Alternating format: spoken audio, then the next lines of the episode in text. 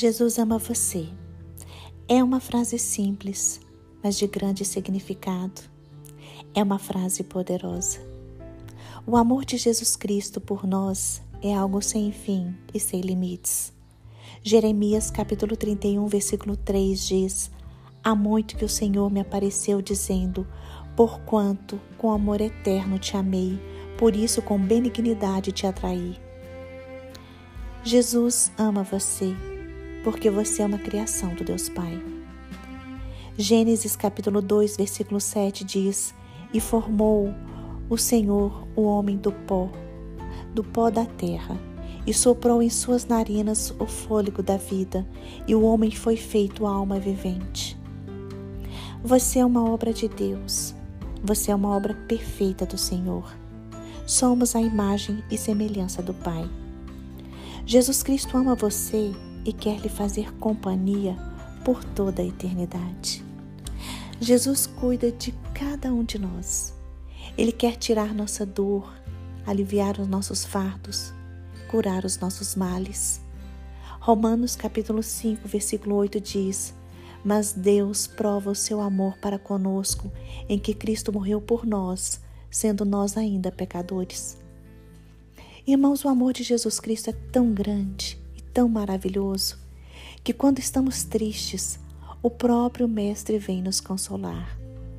Se não sabemos o que fazer, se estamos perdidos, Ele nos mostra o melhor caminho. Nunca estamos sozinhos. Ele nos acompanha e recolhe dos nossos olhos todas as lágrimas.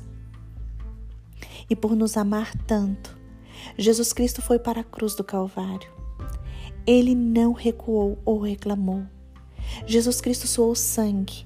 Ele foi negado, foi condenado, foi injuriado, sofreu maus tratos, mas ele seguiu em frente por amor a mim e a você. Jesus Cristo é o Filho de Deus vivo.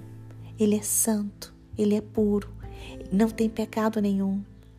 E mesmo assim, ele passou por tamanha dor e sofrimento. Por amor às nossas vidas, irmãos, Jesus Cristo suportou a cruz e carregou sobre si os nossos pecados.